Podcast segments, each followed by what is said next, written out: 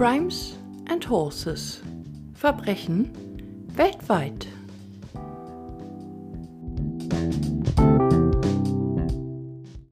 Ein herzliches Moin Moin an dich. Ich bin die Katja und ich freue mich, dass du wieder oder vielleicht auch zum ersten Mal in meinen True Crime Podcast eingeschaltet hast.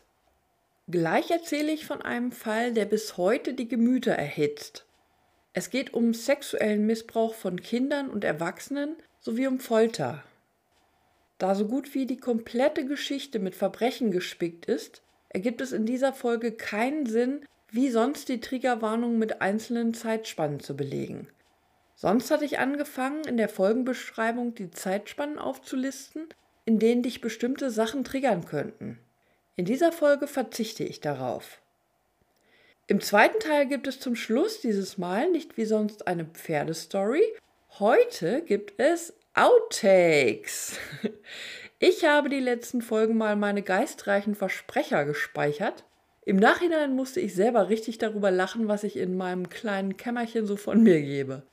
Es wird zum Schluss auf jeden Fall nochmal witzig, witzig, witzig, witzig, witzig. Heute habe ich mal einen kleinen Anschlag auf dich vor. Nee, eigentlich zwei. Mein Aufruf, dass du mir deine originellste, skurrilste oder auch witzigste Pferdestory senden kannst und ich sie im Podcast erzähle, gilt natürlich immer noch. Ich freue mich, wenn du mir schreibst. Entweder auf Facebook, Insta oder per Mail an crime-podcast at t-online.de. Ein Podcast nimmt sehr viel Zeit in Anspruch. In einer Folge stecken bei mir mit Recherche, Aufnahme und Nachbearbeitung meist zwischen 20 und 22 Stunden Arbeit, je nach Länge der Folge. Ich dachte mir, ich gehe das Ganze jetzt mal wie ein Straßenmusiker oder Straßenkünstler an, dem du vielleicht schon mal zwei Euro in den Hut geworfen hast. Entweder weil du seine Musik oder zum Beispiel ja, seine Pantomime-Darstellung toll fandest. Wenn dir mein Podcast gefällt, freue ich mich über eine kleine Anerkennung von dir. Ich gehe heute einfach mal mit meinem virtuellen Hut rum. Den findest du auf https Doppelpunkt slash slash co-fi.com slash crimes and horses. Also Crimes and Horses zusammen. Kofi ist eine Seite, bei dem du ja generell Künstler unterstützen kannst. Den Link findest du dann auch in der Folgenbeschreibung.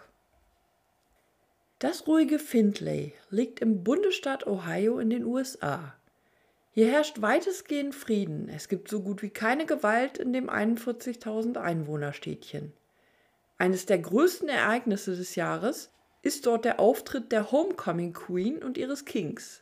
Jedes Mädchen träumt davon, einmal im Leben mit einem Wallekleid, Krönchen auf dem Kopf und einem gut aussehenden Jungen an ihrer Seite aus dem örtlichen Footballteam durch den Ort kutschiert zu werden.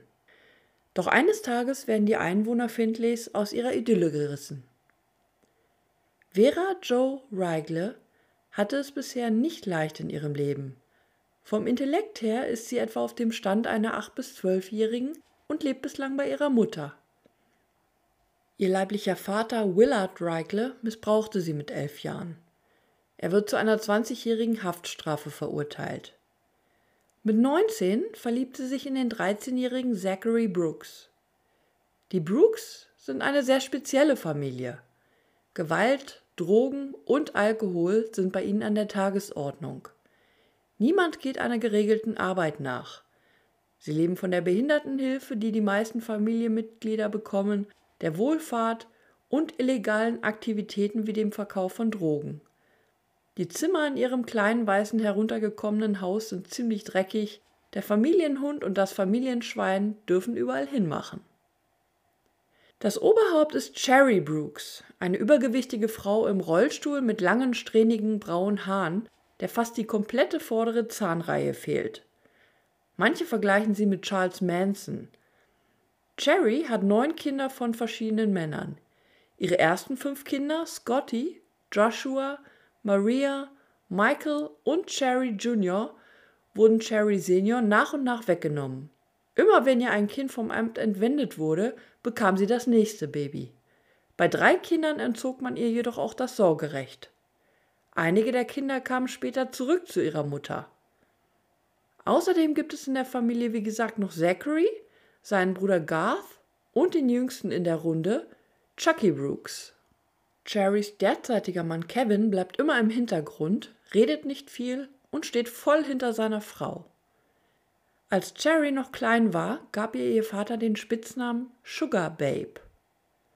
Derselbe Vater missbrauchte sie als Kind. Mit drei kam sie in ein Heim, mit 16 dürfte sie zu ihrer Mutter zurück. Da fing bereits eine Obsession mit weiblichen Babys an. Cherry erzählt ihrer Mutter, sie hätte im Pflegeheim ein Baby geboren. Als Cherrys Mutter jedoch dorthin fuhr, um das Baby nach Hause zu holen, teilten ihr die Erzieher mit, es sei gar nicht Cherrys Baby. Cherry hat nie ein Baby gekriegt. Das kleine Mädchen sei ebenfalls ins Pflegeheim gekommen und Cherry hätte sich nur darum gekümmert. Sie baute sich schon als Mädchen ihre eigene Welt auf und entwickelte sich zu einem notorischen Lügner. Sie wollte immer ein weibliches Baby haben. Allerdings war sie auch immer nur an Babys interessiert. Sobald die Kinder größer wurden, interessierte sie sich nicht mehr dafür. Auch sind die Jungen weniger interessant für sie. Vielmehr noch verging sich Cherry sogar an ihren eigenen Kindern. Cherrys Mutter kam eines Tages bei ihr zu Hause vorbei. Das Haus lag wenige Meter von einer Eisenbahnlinie entfernt. Entsprechend hoch war dort der Geräuschpegel, wenn ein Zug vorbeifuhr. So auch in dem Moment, als die Mutter das Haus betrat. Cherry hörte nicht, wie ihre Mutter ins Haus kam und sich lautstark ankündigte. Im Zimmer angekommen, betrat sie eine verstörende Situation. Cherry saß im Raum, hatte eine Babywanne vor sich, weil sie den kleinen Scotty anscheinend baden wollte. Anstatt jedoch mit ihm zu planschen wie jede normale Mutter, hielt sie das Baby über sich mit dem Gesicht nach unten und lutschte am Penis des Kleinen. Eins ihrer späteren Kinder, Baby Maria, war ihr ein und alles und ihr Verlust durch den Entzug des Sorgerechts schmerzte sie besonders. Allerdings wurde auch Maria mit einem Jahr sexuell missbraucht. Cherrys Mutter erzählt, dass Maria eines Tages aus der Vagina blutete, als sie ihr die Windeln wechseln wollte.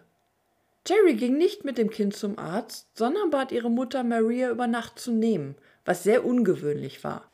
Jerry gab Maria für gewöhnlich nie ab. Am nächsten Morgen klopfte jedoch die Polizei an der Tür ihrer Mutter und nahm Maria mit. Ich fand nirgends den Hinweis, wer Maria sexuell missbrauchte.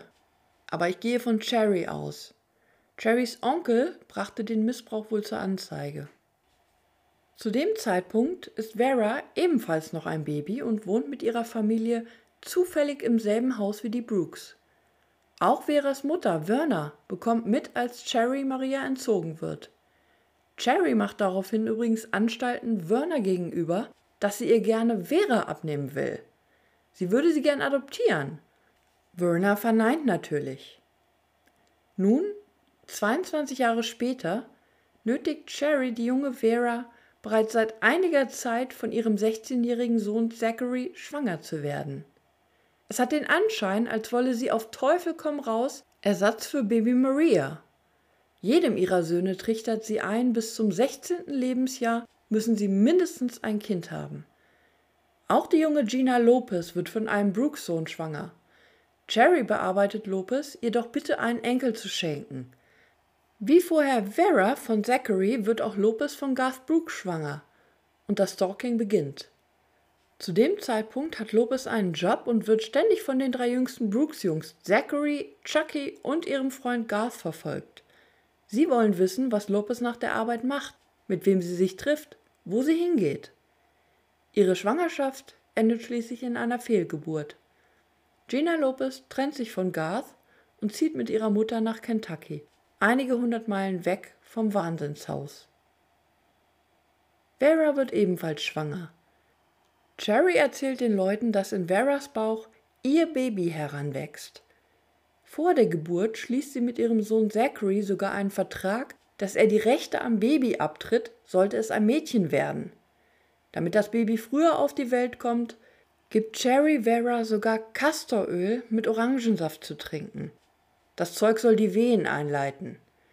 Cherry will unbedingt, dass das Baby an ihrem Geburtstag zur Welt kommt. Sie kann es nicht erwarten, ihr vermeintliches Babygirl in den Händen zu halten. Baby Willadine, ein Mädchen, kommt exakt einen Tag nach Cherrys Geburtstag zur Welt. Einen ganzen Monat zu früh. Einige Wochen muss die Kleine aufgrund von Herzproblemen in der Klinik bleiben. Cherry will Veras und Zacharys Kind ständig bei sich haben und schlägt Vera vor, sie könne doch zu ihnen ziehen. Die Brooks haben ein ganzes Haus zur Verfügung. Da ist auch noch genug Platz für sie und ihr kleines Mädchen. Veras Mutter Verna ist von dieser Idee keinesfalls begeistert, kann sie jedoch nicht davon abbringen. Also packt Vera Ende 2010 mit 24 Jahren ihre Koffer und zieht samt ihrem Hab und Gut und der kleinen Willadine bei den Brooks ein. Ab dem Zeitpunkt kassiert Cherry Veras Behindertenhilfe, die sie vom Staat bekommt. Vera hat bei den Brooks kein einfaches Leben. Die junge Frau hat kein Selbstbewusstsein und traut sich nicht, den immer schlimmer werdenden Schikanen der Brooks-Familie irgendetwas entgegenzusetzen. Auch Zachary steht nicht wirklich hinter ihr. Außerdem betrachtet Cherry vom Tag des Einzugs an Klein Willadine als ihr Baby. Sie erzählt überall herum, sie hätte die Kleine adoptiert. Vera wollte das Kind nicht mal in den Arm nehmen, auch wenn Willadine auf sie zukommt. Fakt ist aber, einzig und allein Cherry entscheidet, wann Vera ihr Kind anfassen darf. Wenn sie sie ungefragt berührt, bekommt sie Schläge von Zachary. Zu dem Zeitpunkt ist die Beziehung der beiden auch bereits komplett hinüber. Sie liebt ihn zwar noch immer, aber von seiner Seite aus kommt rein gar nichts mehr. Zachary spricht bei der Freundin seines Bruders sogar davon, Vera loswerden zu wollen. Einige Zeit nach dem Einzug gibt es ein Ereignis, das für Cherry alles ändert. Sie will mit Vera draußen einen Hasenkäfig reinigen. Über dem Käfig befindet sich ein gespanntes Tab, das die Tiere gegen Regen schützen soll. Damit es nicht wegfliegt, wurden die Seile an Backsteinen befestigt. Versehentlich lässt Vera einen Backstein auf Cherrys Fuß fallen. Völlig hysterisch fängt die gleich an, die junge Frau anzuschreien, bezeichnet sie als fucking Bitch. Sie ist der Meinung, dies geschah in voller Absicht und hält es ihr fortan immer wieder vor. Ab dem Zeitpunkt fangen Cherry und ihr Sohn Zachary an darüber zu sprechen, Vera töten zu wollen. Beide sind der jungen Frau überdrüssig. Sie könnten es ja wie einen Unfall auf den Bahnschienen aussehen lassen, wenn sie sie mit Medikamenten vollstopfen und sie dann auf die Bahnschienen legen. Wenn der Zug sie überrollt, werden ja eh alle Fingerabdrücke zerstört, weil Vera hinterher aussehen würde wie ein Hamburger, so Cherrys Worte. Bei dem Gedanken haben sie Cherrys Neffe Travis im Hintergrund. Zwei Jahre zuvor kam er auf Bahnschienen ums Leben. Travis wollte aus Spaß von einem fahrenden Zug auf den entgegenkommenden springen. Bei dem riskanten Manöver rutschte er aus, geriet zwischen die Züge und wurde enthauptet. Vera Jo Rigel ist irgendwann fast 24 Stunden am Tag in ihrem Zimmer. Sie kommt lediglich raus, wenn ihre Schwiegermutter in Späß ihr gestattet spricht irgendwann nur noch, wenn sie es ihr erlaubt. Sie traut sich nicht mehr, irgendjemandem in die Augen zu blicken, geht permanent mit gesenktem Kopf durch ihr Leben. Im Endeffekt lebt sie bei den Brooks wie eine Sklavin. Sie ist unter anderem dafür zuständig, sich um Cherrys kaputte Füße zu kümmern. Macht sie etwas falsch, was Cherry nicht gefällt, schlägt sie Vera. In der ganzen Familie hat die junge Mutter keinen einzigen Verbündeten. Bis vor einem Jahr gab es noch Kevin Jr., auch Punky genannt. Bis zu seinem Tod wurde in der Familie das gemacht, was Punky sagte. Er war der Einzige, der sich den Eskapaden seiner Mutter Cherry widersetzte. Seine Eltern hatten Angst vor ihm. Punky war genau wie Zachary und Garth in einer berüchtigten Straßengang, den Crips. Er starb, als er nachts auf einer dunklen Straße mit seiner Freundin Heather spazieren ging. Er wurde versehentlich von einem Auto erfasst, ein Unfall. Im Nachhinein macht Cherry jedoch Heather verantwortlich für Punkys Tod. Sie ist der festen Überzeugung, dass es kein Unfall, sondern Vorsatz war und lässt Heather sogar von einer Bekannten verprügeln, um sich zu rächen. Beweise, dass es Heather war, gibt es nicht. Punkys Körper wurde eingeäschert und Cherry weigerte sich damals, ihn begraben zu lassen. Deswegen liegt seine Asche jetzt in einer unansehnlichen Holzbox in der Stube der Brooks neben dem Fernseher. Anstelle der Holzbox stand dort vorher eine Schale mit Süßigkeiten, die Punky gehörte. Als sich Vera davon ein KitKat nimmt und isst, gibt es wieder eine Tracht Prügel. Das wäre respektlos dem toten Punky gegenüber. Nach Punkys Tod steigt Zachary im Laufe der Zeit zum Chef der örtlichen Crips Gang auf und wird immer gefährlicher für seine Freundin Vera. Am 21. Januar 2011 erreicht die Polizei einen Anruf wegen häuslicher Gewalt. Sie fahren zum Haus der Familie Brooks und treffen dort auf Vera. Ihr wurde offensichtlich ins Gesicht geschlagen. Ihre Nase ist gebrochen und ihr Gesicht weist eine große Wunde auf. Die junge Frau wohnt ja erst seit kurzem bei Zachary und seiner Familie. Jerry Brooks gibt an, dass Vera eine Affäre mit einem Schwarzen gehabt hätte. Dieser sei zum Haus der Brooks gekommen und hätte ihr ins Gesicht geschlagen. Allerdings wird diese Geschichte im Nachhinein von ihrem Sohn Michael widerlegt. Ihm zufolge schlug Zachary seiner Freundin zweimal ins Gesicht. Der Polizei fällt bei dem Gespräch besonders auf, dass sich Vera ständig die Erlaubnis ihrer Schwiegermutter in Spee einholt, reden zu dürfen. Das vermerken sie sogar in ihrem Bericht. Das war nicht das erste Mal, dass die Polizei zum Haus der Brooks gerufen wird. Etliche Male waren sie bereits dort. Sie sehen immer wieder, wie Vera nach den Misshandlungen aussieht. Jedes Mal betont die junge Frau jedoch, es gehe ihr gut und sie will bei den Brooks bleiben. Am 25. März 2011 ist der 18-jährige Danny Bixler Jr. mit seiner neuen Freundin Nicole zu Besuch. Hintergrund des Besuchs ist, dass Danny vor der Polizei flieht. Er kam erst vor einigen Tagen aus dem Gefängnis, wo er eine dreijährige Haftstrafe absaß. Er lebt in Tiffin und ist erst seit eineinhalb Wochen mit der 17-jährigen Nicole Peters zusammen. Obwohl die Beziehung noch nicht lange andauert, ist Nicole bereits Feuer und Flamme für Danny. Danny geht es ähnlich. Um vor ihr anzugeben, legt er sich auf einem Spielplatz mit einem anderen Jugendlichen an und verprügelt ihn. Aus Angst, wieder ins Gefängnis zu müssen, flieht er mit Nicole aus Tiffin und fährt nach Findlay zum Brooks Haus. Die Orte liegen nur knapp 40 Minuten Autofahrt voneinander entfernt.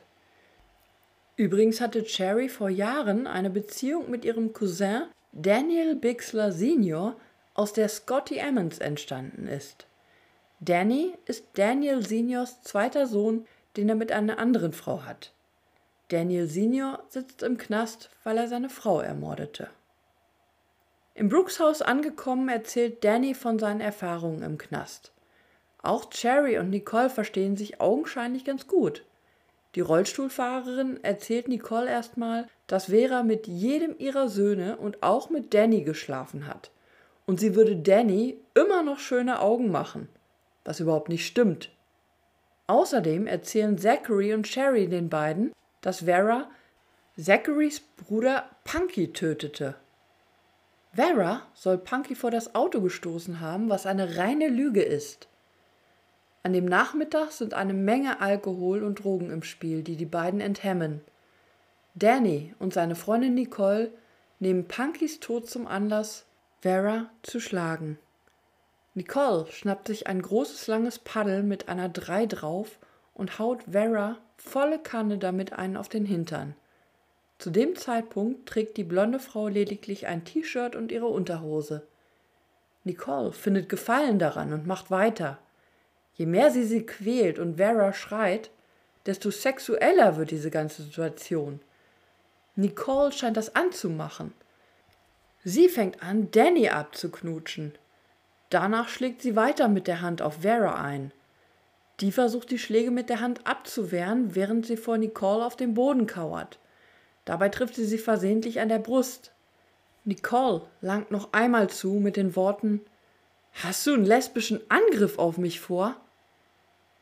Auch ihrem Freund Danny scheint die Situation anzutören und er fängt ebenfalls an, Vera zu schlagen. Vera flüchtet irgendwann ins Badezimmer.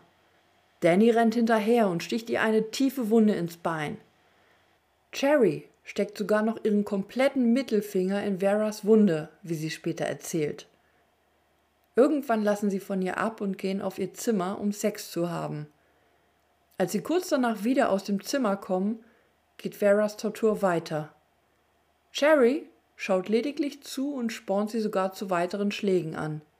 Selbst der jüngste Sohn, Chucky Brooks, nimmt an der Quälerei teil und zwingt Vera, die Scheiße des Familienhundes zu essen. Vera muss sich sogar ausziehen. Als sie komplett nackt ist, wird sie mit einer Zahnbürste vergewaltigt. Zu dem Zeitpunkt hat sie ihre Tage und soll sich danach mit dieser Bürste die Zähne putzen. Irgendwann jedoch lassen ihre Peiniger von der jungen Frau ab. Am nächsten Tag gehen Danny und Nicole mit Vera zum Mittagessen zur Heilsarmee. Gegenüber dem Haus der Brooks hat die Heilsarmee ein Haus, das mit einer Kamera ausgestattet ist. Veras Gesicht ist zu dem Zeitpunkt geschwollen, Knochen im Gesicht sind gebrochen, die Lippe aufgeplatzt. Ihre Mahlzeit bestellt Vera nicht selbst. Nachdem die drei gegessen und das Haus verlassen haben, unterhalten sich die Freiwilligen in der Suppenküche über das völlig entstellte Mädchen. Hast du das Mädchen gesehen? Die sieht aus, als sei sie unter ein Auto gekommen. Die Polizei ruft niemand.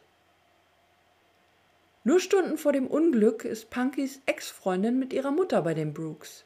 Danny, noch immer im Glauben, Vera hätte Punky getötet, fragt sie sogar, ob sie Vera nicht mit einem Messer abstechen will. Die Nachbarin sieht bereits, dass Vera einen Schnitt im Gesicht hat, eine aufgeplatzte Lippe und zusammengekauert auf dem Boden sitzt.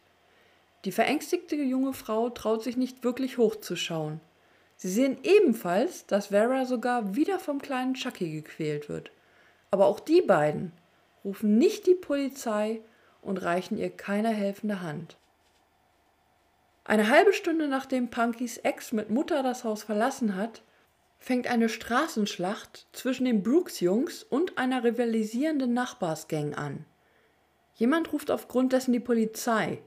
Als Nicole, Danny und Zachary das mitkriegen, rennen sie zu einem Bekannten und verstecken sich in dessen Haus gegenüber, bis die Polizei irgendwann wieder weg ist. Zwei Stunden später werden die drei von einem Freund drei Meilen entfernt im Skateboardpark gesehen. Direkt neben den Skateboard-Hindernissen liegt eine Bahnstrecke. Eine weitere Augenzeugin sieht sie um 15.30 Uhr die Bahnschienen entlang gehen. Irgendwann in dieser Zeit erzählt Zachary von den Plänen, Vera genau auf dem Teil der Bahnstrecke umkommen zu lassen. Danach gehen sie zum Haus eines Freundes, Alan Capp, von dem sie wissen, dass er noch mit Gina Lopez befreundet ist, die Ex-Freundin von Garth Brooks, die eine Fehlgeburt erlitt und nach Kentucky zog. Planen die drei hier bereits ihre Flucht? Gegen 17.15 Uhr breitet sich im Haus der Brooks im ersten Obergeschoss Pfefferspray aus. Angeblich hätte Vera damit rumgesprüht. Als Danny daraufhin die Haustür im Erdgeschoss öffnet, verteilt sich das Spray im kompletten Haus. Alle Personen müssen evakuiert werden. Shannon muss in ein Krankenhaus gebracht werden, das sie eine Viertelstunde später erreicht. Danny und Nicole gehen zu Dannys Schwester, die in der Nähe der Brooks wohnt. Ihr erzählen die beiden, wie sehr Vera nervt und dass sie verschwinden solle. Die Schwester denkt sich nach dem Gespräch nur, dass die Brooks Vera mitsamt Kind wohl aus dem Haus schmeißen werden. Andere Gedanken kommen ihr nicht. Als die Luft bei den Brooks wieder rein ist, gehen Nicole und Danny zurück zum Haus. Zusammen mit Zachary und Garth setzen sie sich um 21 Uhr in Scottys Zimmer im ersten Stock. Sie reden davon, wo sie Vera am besten töten und loswerden sollten. Danny will sie in einem Park töten – Zachary überzeugt jedoch alle von den Bahnschienen. Die Brooks-Familie schmiedet ja seit langem den Plan, Veras Körper zu einem Hamburger zu machen, wie er sagt. Sein Bruder Scotty ist zwar auf seinem Zimmer und kriegt das Gespräch mit, beteiligt sich aber nicht daran. Er denkt, das sei alles nur Spinnerei. Das würden die niemals machen. Nachdem sie sich einig sind, was sie tun werden, gehen Zachary und Danny zu Vera runter und sagen ihr, sie soll ihre Schuhe anziehen. Shannon Brooks ist zu dem Zeitpunkt bereits zurück aus der Klinik und merkt, dass Vera anfängt Panik zu kriegen. Vera weiß, dass etwas nicht stimmt. Sie versucht sich zu verteidigen und fragt, warum? Warum soll ich meine Schuhe anziehen? In dem Moment kommt Nicole dazu und meint, zieh jetzt sofort deine verdammten Schuhe an. Vera erwidert nichts mehr und zieht ihre blauen Turnschuhe über. Zachary versucht sie augenscheinlich zu beruhigen und meint, er würde mit ihnen gehen. Das scheint für Vera jedoch auch kein Trost zu sein. Die Frau seines Bruders, Shannon, sitzt derweil auf dem Sofa. Vera sieht Shannon flehend an und alles in ihrem Gesicht schreit nach Hilfe. Das bemerkt Shannon sogar, macht jedoch rein gar nichts. Dann streckt Vera ihre Hand nach Scotty aus und bittet ihn mitzukommen. Als er sieht, wie verängstigt Vera ist, meint er zu ihr, Wartet einen Augenblick, ich hol meine Schuhe von oben aus meinem Zimmer. Als er die Treppe hinaufläuft, wird er von Zachary gestoppt. Der verbietet ihm kurzerhand mitzukommen. Und Sherry verbietet ihrerseits Zachary mitzugehen, weil sie nicht will, dass er Teil von dem wird, was gleich mit Vera passiert. Vera ahnt natürlich etwas. Sie weint und sagt immer wieder, sie will nicht gehen. Sie will zu Hause bleiben. Danny hat zu dem Zeitpunkt trotz Eiseskälte draußen Punkys kurze blaue Hose an und ein blaues Crip-Bandana auf dem Kopf, um zu zeigen, dass dies ein Verbrechen der Crips wird. Außerdem will er damit Punky ehren. Er glaubt ja immer noch, Vera sei verantwortlich für Punkys Tod, was gelogen ist. Am Abend des 26. März 2011 werden Danny Bixler Jr., seine Freundin Nicole und Vera von der Kamera der Heilsarmee dabei gefilmt, wie sie über die Straße gehen. Man sieht, dass sie Vera mit einem Messer bedrohen und sie zwingen mitzugehen. Das Messer stammt aus der Küche der Brooks. Sie gehen zu dritt Richtung Bahnschienen, bis sie an eine Stelle neben den Bahnschienen kommen, an der es einige Büsche, Bäume und eine Wiese gibt. Vera ist noch vollständig bekleidet, als sie anfangen, auf ihren Körper einzustechen. Einer der beiden schneidet ihr mit dem Messer von rechts nach links die Kehle auf. Der Halsbereich ihres rosa Pullover wird nach und nach mit Blut getränkt. Auch auf ihre rosa Sweatshorts spritzen einige Tropfen Blut. Sie ziehen Vera vollständig aus und schmeißen ihre Kleidung achtlos weg in Büsche und aufs Gras. Die beiden machen sich nicht einmal die Mühe, die Klamotten zu verstecken. Beide stechen weiterhin abwechselnd auf die wehrlose Frau ein. Insgesamt 21 Mal.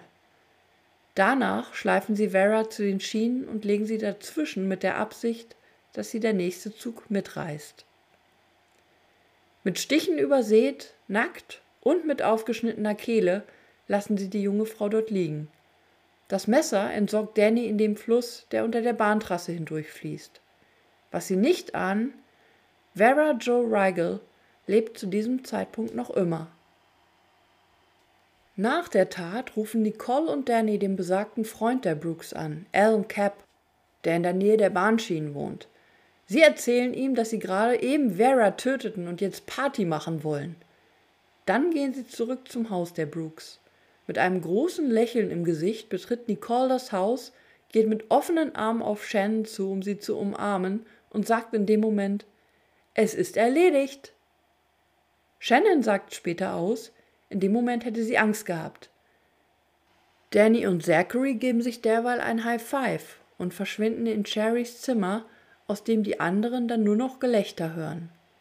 Shannon kriegt mit, wie Nicole dann voller Stolz Cherry umarmt und ihr sagt, Sie hätte sich jetzt ihre erste Träne verdient.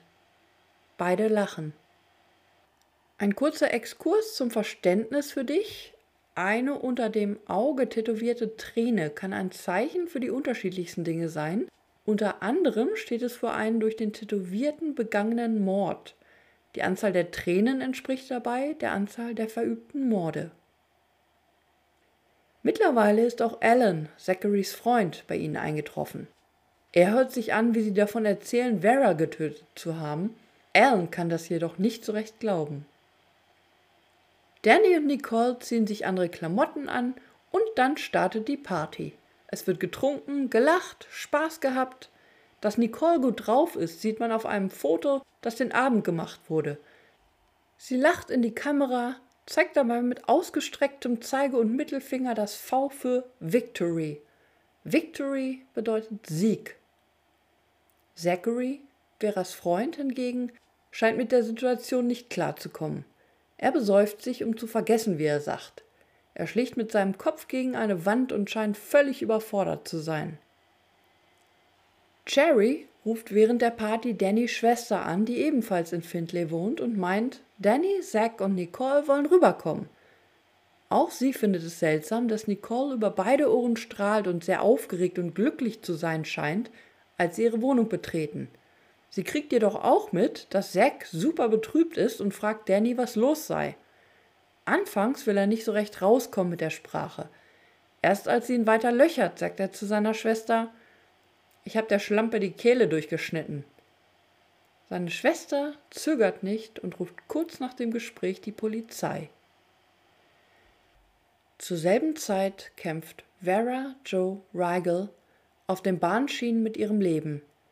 Sie kommt zu Bewusstsein, robbt mit letzter Kraft von den Schienen herunter und bleibt in einer fötalen Position liegen. Ihre Mama erzählt in einer Doku hinterher, Vera hätte immer in einer Fötusposition geschlafen. Das mag sie.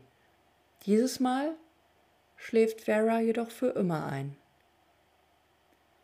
Am 27. März 2011 wird um 2 Uhr morgens die nackte Leiche einer jungen Frau unter einer Brücke neben Bahnschienen von einem Zugführer gefunden. Das Erstaunliche, der Zug traf sie nicht. Der Abstand zum Zug betrug gerade einmal 13 Zentimeter. Glück im Unglück. So konnten wenigstens alle Beweise von der Polizei an der Leiche gesichert werden. Nachdem Danny und Nicole bereits wenige Stunden nach dem Mord festgenommen werden, ruft Zachary mehrere Male Gina Lopez, die Ex seines Bruders, an. Er will zu ihr nach Kentucky fliehen. Sie will allerdings nicht, dass er herkommt. So bleibt er zu Hause und wird ebenfalls verhört. Nicole gibt während ihres Verhörs an, dass Vera Pfefferspray im Haus verteilte. Aufgrund dessen soll Shannon, die Frau eines der Brooks-Söhne, eine Fehlgeburt gehabt haben. Shannon behauptet im Nachhinein, dies sei eine Lüge und wurde von Cherry in die Welt gesetzt. Sie gibt an, ihr nie erzählt zu haben, dass sie schwanger sei. Allerdings gibt es einen Eintrag bei Facebook, in dem Shannon drei Tage vor dem Mord schreibt, sie sei schwanger. Wer hier wohl lügt? Im weiteren Verlauf des Verhörs erzählt Nicole, an dem Abend sei Shannon sauer auf Vera gewesen und hätte gesagt, wenn ich mein Baby durch sie verliere, werde ich sie töten. Veras Leiche wird in der Rechtsmedizin von Cherry identifiziert. Sie erzählt der Polizei, dass Veras Eltern gestorben seien, was wieder eine glatte Lüge ist. Veras Mutter, Werner Messersmith, ist wohlauf und hätte sehr wohl ihre Tochter identifizieren können. Der Rechtsmediziner stellt übrigens fest, Neben den ganzen Schnittverletzungen ist fast jeder Knochen in Veras Gesicht gebrochen. Was denkst du, wer für dieses Verbrechen alles bestraft werden sollte? Geh mal kurz in dich und überleg. Nach den Verhandlungen wird eine Doku aufgenommen, in der fast alle Familienmitglieder der Brooks, Veras Verwandte und auch Freunde und Nachbarn interviewt werden. Das Ganze ist auf Englisch und wie ich finde sehr gut gemacht. Sie heißt Good Night, Sugar Babe. Ich verlinke sie auch in der Folgenbeschreibung. In der Doku kommt heraus, dass der Polizei von einigen Brooks-Leuten Lügen erzählt wurden. Scotty teilte zum Beispiel der Polizei mit, dass Danny ihn auf der Treppe gestoppt hätte, als er Vera begleiten wollte. In der Doku erzählt er, dass Cherry ihm befahl zu lügen. Tatsächlich wurde er von seinem Bruder Zachary gestoppt. Zacharys Freund Alan Capp erzählt in der Doku, Sherry und Zachary gingen in einem Gespräch vor Veras Mord davon aus, dass Zachary das Sorgerecht zugesprochen bekommt, falls Vera etwas zustoßen sollte. Am Morgen, als Veras Leiche gefunden wird, ruft Cherry als erstes die Leute vom Hancock County Children's Services an, um das alleinige Sorgerecht von Willadine für ihren Sohn Zachary zu beantragen. Zachary wird dabei im Laufe der nächsten Wochen vom Amt geprüft, ob er fähig ist, sich allein um die Kleine zu kümmern. Der erste Besuch bei den Brooks wird nach 15 Minuten abgebrochen, weil seine Tochter einen Schreianfall bekommt und sich nicht von ihm anfassen lassen will. Beim zweiten Besuch ist er einfach nicht anwesend, was das Gericht letztendlich gegen ihn nutzt. Monate später entscheidet ein Richter, dass Zachary das Sorgerecht für das kleine Mädchen entzogen wird. Willadine wird zur Adoption freigegeben. Zachary erhält am 17.08.2011 lediglich für einen früheren Diebstahl und Behinderung der Justiz im Fall Vera vier Jahre Gefängnis. Für Veras Tod wird er nicht zur Rechenschaft gezogen. Obwohl der Richter bei Cherry Brooks Verurteilung am 27. Oktober 2011 erwähnt, dass sie bereits ein langes Strafregister schwerer Straftaten vorweist, wird sie ausschließlich aufgrund ihrer Lügen verurteilt. Wegen Behinderung der Justiz erhält sie fünf Jahre auf Bewährung. Sie sollte zudem 30 Tage ins Gefängnis gehen, da sie jedoch noch immer mit den angeblich von Vera verursachten Fußproblemen zu tun hat, wird diese Strafe ausgesetzt. Die minderjährige Nicole Peters wird letztendlich zu 23 Jahren Haft verurteilt. In ihrem Prozess ließ das unscheinbare Mädchen mit den langen braunen Haaren und der schwarzen Brille von einem Zettel ab. Danny Bixler, Zachary Brooks, Shannon Brooks, Garth Brooks, Cherry Brooks und sie selbst hätten Vera umgebracht. Als ihr Motiv gibt sie an, dass Shannon ihr Baby durch Veras Pfefferspray verloren hätte. In seiner Verhandlung gibt Danny Bixler an, dass er und seine Freundin Nicole durch die Aussagen Zacharys und Cherrys enorm unter Druck standen. Sie hätten sogar Geld angeboten bekommen, damit sie Vera loswerden. Auf die Frage, warum sie bei der Tat Vera die Kleidung auszogen, meint Danny, sie hätten Probleme gehabt, durch die Kleidung zu stechen. Auf die nackte Haut einzustechen sei einfacher als Klamotten mit zu durchlöchern. Außerdem wollten sie Vera eigentlich den Kopf abtrennen, was aber aufgrund des Halswirbels nicht funktionierte. Sie kam nicht mit dem Messer durch. Ursprünglich geplant war es genauso wie bei Cherrys Neffe Travis aussehen zu lassen. Wir erinnern uns, als er von Zug zu Zug sprang, rutschte er zwischen die beiden fahrenden Züge und wurde geköpft. Beim Verkünden von Dannys Urteil ließ der Richter vor, dass nicht wirklich herausgefunden wurde, warum Vera sterben musste. War es Nicoles Eifersucht, weil Vera laut Cherrys Aussage vorher mal was mit Danny hatte? War es das vermeintlich verlorene Baby Shannons, was sich als Lüge entpuppte? War es Punkys Tod, den Vera verursacht haben soll, was sich ebenfalls als Lüge entpuppte? Oder war es Cherrys kaputter Fuß, den Vera verursachte? Eifersucht, unkonzentrierte Wut, Rache, Familienehre, eine Antwort kann nicht gefunden werden. Danny Bixler wird zu lebenslanger Haft verurteilt. Erst nach 40 Jahren hat er einen Anspruch auf eine eventuelle Bewährung. Als durch die Medien klar wird, dass niemand aus der Brooks-Familie für Veras Misshandlungen bestraft werden soll, gibt es einen Aufschrei in der Bevölkerung. Leute gehen auf die Straße, sie tragen lila Shirts mit einem hellblauen Herz, das rechts und links Engelsflügel hat. Sie demonstrieren mit Plakaten, auf denen steht Gerechtigkeit für Vera oder Wir werden häusliche Gewalt stoppen oder Rette ein Leben, sperrt die Brooks ein.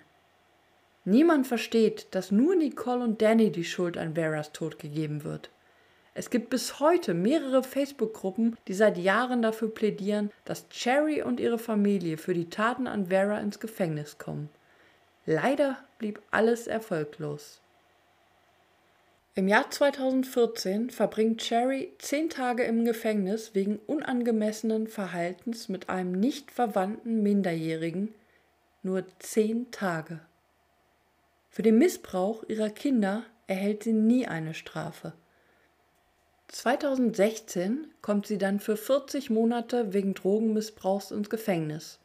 Auch ihr Mann und ihre Söhne Garth, Chucky, Zachary und Scotty sehen in den nächsten Jahren aufgrund weiterer Straftaten das Gefängnis wieder von innen. Vera Jo Rigel hasste ihren Nachnamen, weil er sie immer mit ihrem Vater Willard Rigel verband, der sie als Kind missbrauchte. Ihre Mutter heißt Verna Messersmith. Zwei Jahre nach Veras Tod wird Geld für einen Grabstein gesammelt, auf dem nun Vera Jo Messersmith steht. Wenigstens im Tod bekommt sie die Würde, die ihr zusteht. Nach dem Mord findet die Polizei übrigens einen Brief, den Vera am 4. November 2011 um 4.16 Uhr schrieb und in ihrem Portemonnaie aufbewahrte. Darin steht: Ich liebe dich, Willadine. Du bist für uns ein gutes kleines Töchterchen. Ich bin froh, deine Mama zu sein. Und ich bin froh, dass ich dich hatte. 2,78 Kilo, 48 Zentimeter. Mami liebt dich.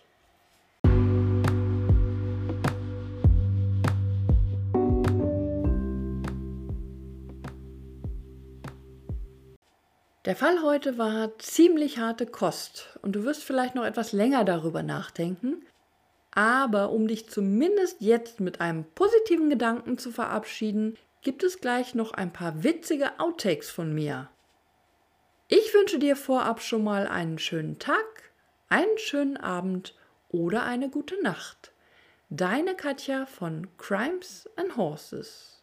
Und jetzt die Outtakes zur Verfügung stehenden Videos rund und rum dum, dum, dum, dum, dum.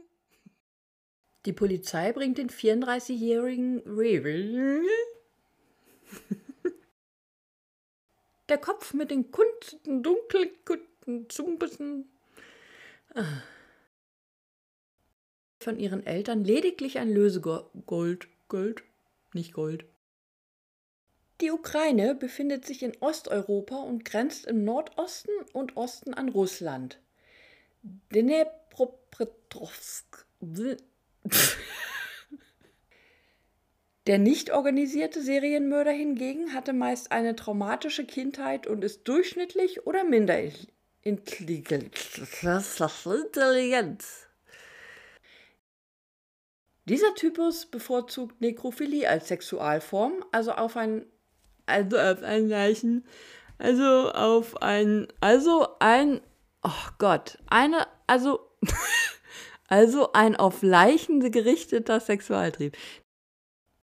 Die Schreibfaulheit der Kelten hatte einen kulturischen, kultischen, kultisch, einen kultischen Grund, dass die schweren Raubüberfälle bereits seit über einem Jahrzehnt andauerten dauerten, dauerten, dauerten. Hm.